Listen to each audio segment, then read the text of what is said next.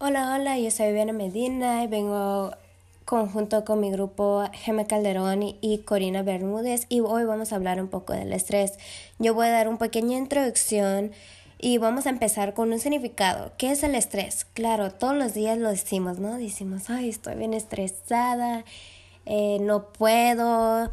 Y cada persona que conocemos en nuestro grupo social, yo digo, todos los días lo han dicho y sea por cura, sea porque de verdad se sienten estresados, lo que sea, siempre lo decimos.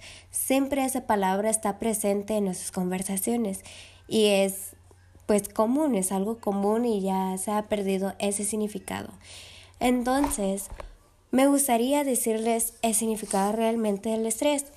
Y dice, es un conjunto de reacciones físicas y mentales que la persona sufre cuando se ve sometida a diversos factores externos que superan su capacidad para enfrentarnos a ello. ¿Y qué quiere decir esto? Pues todos los factores que nosotros nos tenemos que enfrentar, si llega un punto en que nos sentimos muy presionados y sentimos que no lo podemos hacer, el equilibrio que antes teníamos, antes de esa situación, se vuelve desequilibrado porque nosotros pensamos que no podemos hacerlo. Y al momento de pensar que no podemos hacerlo, nos estresamos, nos ponemos tensos, nuestras emociones se desequilibran. Y pues eso viene precisamente en el estrés laboral.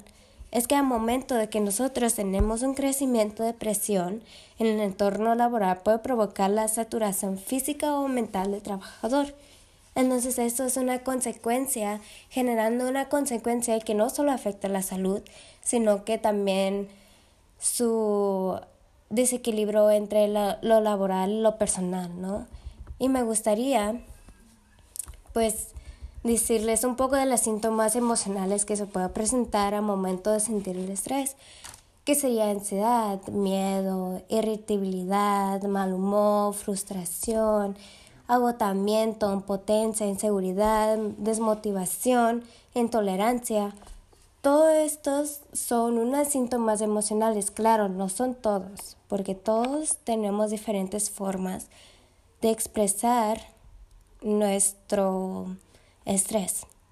Entonces me gustaría enfocarme un poco en la inseguridad. La inseguridad es, yo digo, una emoción muy común porque a momento de seguir en, seguridad sentimos que no podemos. Entonces cualquier cosa que se nos viene enfrente y nos mete presión, es claro que vamos a tener una reacción pues no muy positiva, claro. Me gustaría ya hablar sobre conductual, que es disminución de la productividad, cometer errores, reportarse enfermo, dificultades en el habla y todo, todo lo que tiene que ver para no hacer ese trabajo, se podría decir, ese trabajo que nos causa estrés. Entonces, si empezamos a llamar al, a tu trabajo y dice, no, ¿sabe qué? No puede poder ir el día de hoy. Pues claro, ¿no? E, es para evitar enfrentar esa situación. Y luego también una de las partes conductuales es fumar, fumar tabaco. Y pues si ponemos en ejemplo a doctores, claro, ellos sufren depresión del estrés más que nada, de, de la familia de su paciente. Voy a poner eso porque si, digamos, una paciente viene, está enferma, claro, vas a poder hablar con ellos, pero la familia es la que más te mete presión porque ellos van a decir, no, tú eres el doctor, tú deberías de saber y así. Entonces en ese momento ya estamos causando un estrés en el doctor y muchos doctores, si hemos visto en el hospital, están afuera y están fumando, ¿no? Y esa es una forma que ellos se desahogan de su estrés, porque a veces no hay otro recurso, porque eso es lo que ellos saben. Entonces, pues claro, no todos los doctores son así, no me gustaría generalizar todo eso, pero es un ejemplo claro y que todo podamos ubicar.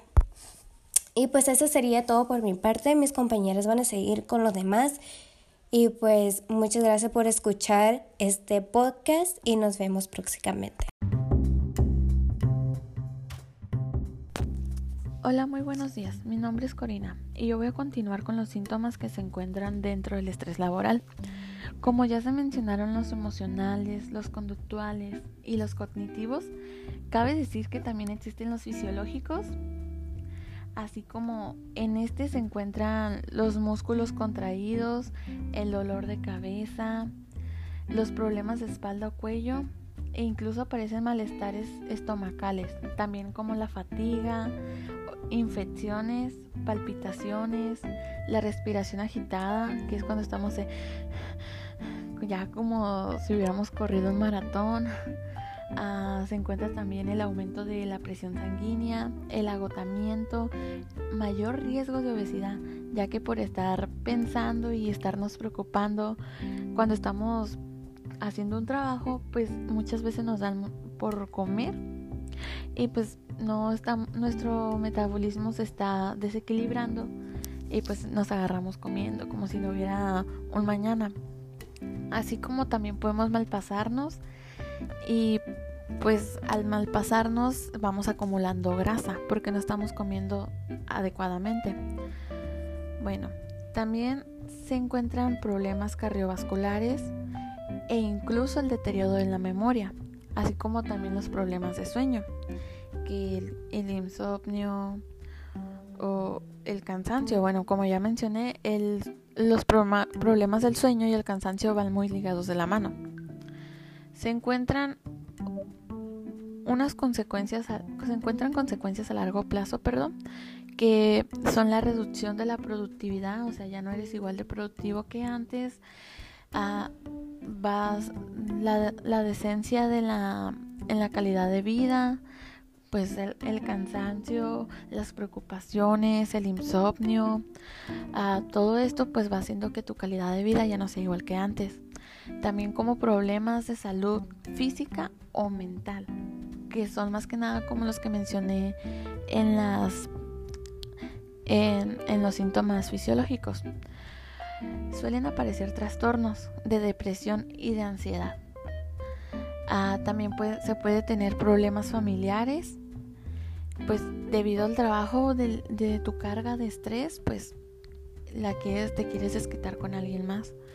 Ah, aparecen los riesgos de alcoholismo y otras adicciones. Ya que por eso es como que muchas veces hemos visto en ocasiones en novelas o películas donde están trabajando y no, que una cervecita y pues se va por la cervecita. Ok. Suelen aparecer también otras causas en el estrés laboral como lo son como lo son el, el estrés, más que nada voy a iniciar por el estrés. El estrés es un desequilibrio sustancial entre la demanda y la capacidad de respuesta. Este se define como un estado de un estado con síntomas psicológicos, físicos o sociales, donde es muy difícil para la persona establecer un enlace con sus habilidades y sus expectativas. Ok, esto anterior que acabo de mencionar provoca inadaptaciones que repercuten directamente en el rendimiento laboral, provocados por factores como la desmotivación, la ansiedad y alterando la homeostasis o el equilibrio fisiológico. Ah, el autor, esto lo afirmó el autor Seeley, lo cual repercute negativamente en la recuperación y bioadaptación orgánica. Así lo afirmó nuestro autor.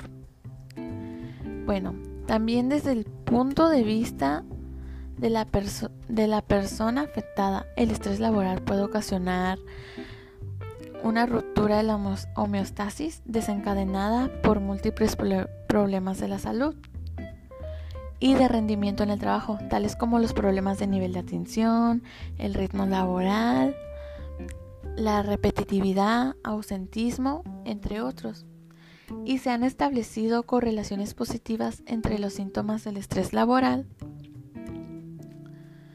y los problemas de la salud mental. Bueno, por mi parte esto es todo. Más adelante mis más compañeros seguirán explicando acerca de lo laboral. Sin embargo, existen otras causas como desde el punto, existen otros puntos como desde Así como está desde el punto de vista de la persona, está desde el punto de vista de las empresas. Y pues muchas gracias, espero les haya servido esta información y continuamos con lo siguiente. Buenos días.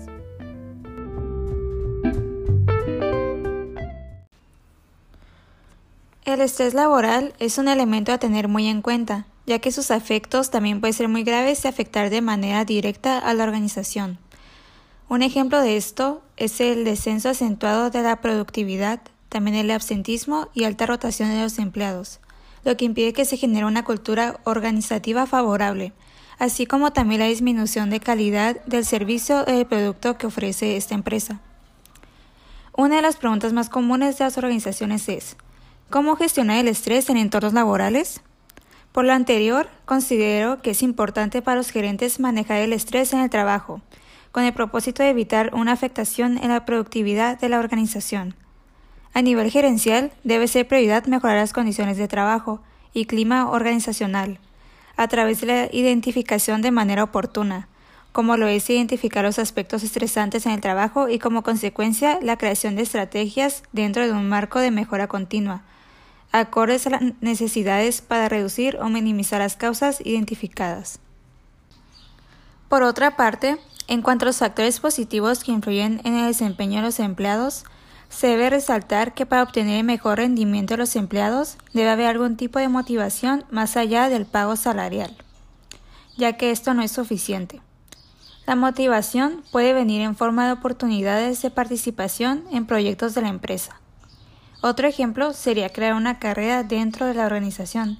La participación directa en la toma de decisiones de los empleados es importante y los hará sentir parte de ella.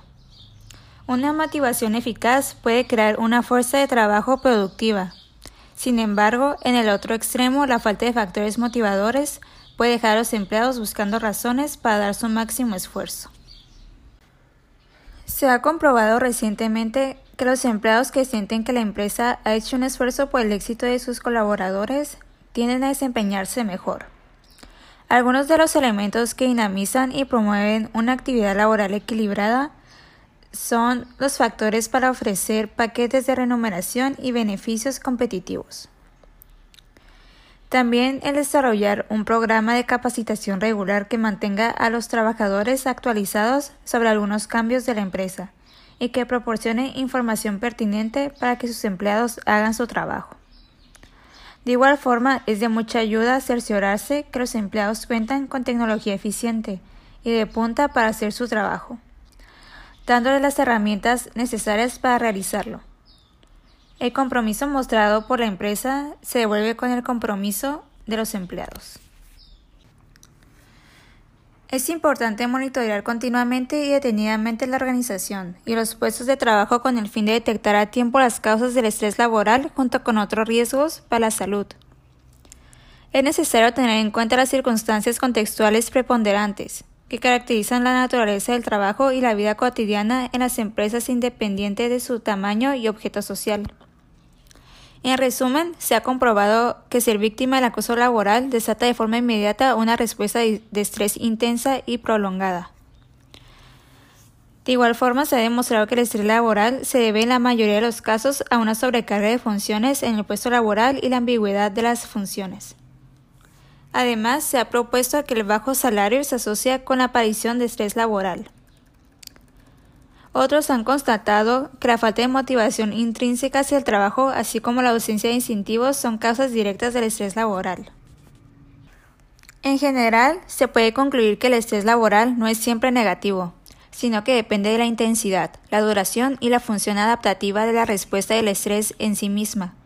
Además, son muchas las investigaciones destinadas a esta temática, por lo que podemos usar de forma proactiva el conocimiento actual de sus causas como la sintomatología y consecuencias con el fin de intervenir tempranamente y evitar que el estrés laboral interfiera en nuestra salud física y psicológica. Es importante destacar que como la salud no es simplemente la ausencia de enfermedad, sino un estado positivo de bienestar físico, mental y social. Un ambiente de trabajo sano es aquel en el que no solo hay ausencia de condiciones perjudiciales, sino a su vez la presencia de acciones promotoras de la salud. Esto sería todo por la parte de estrés laboral. Espero les haya servido de ayuda esta información y haya generado conciencia en ustedes.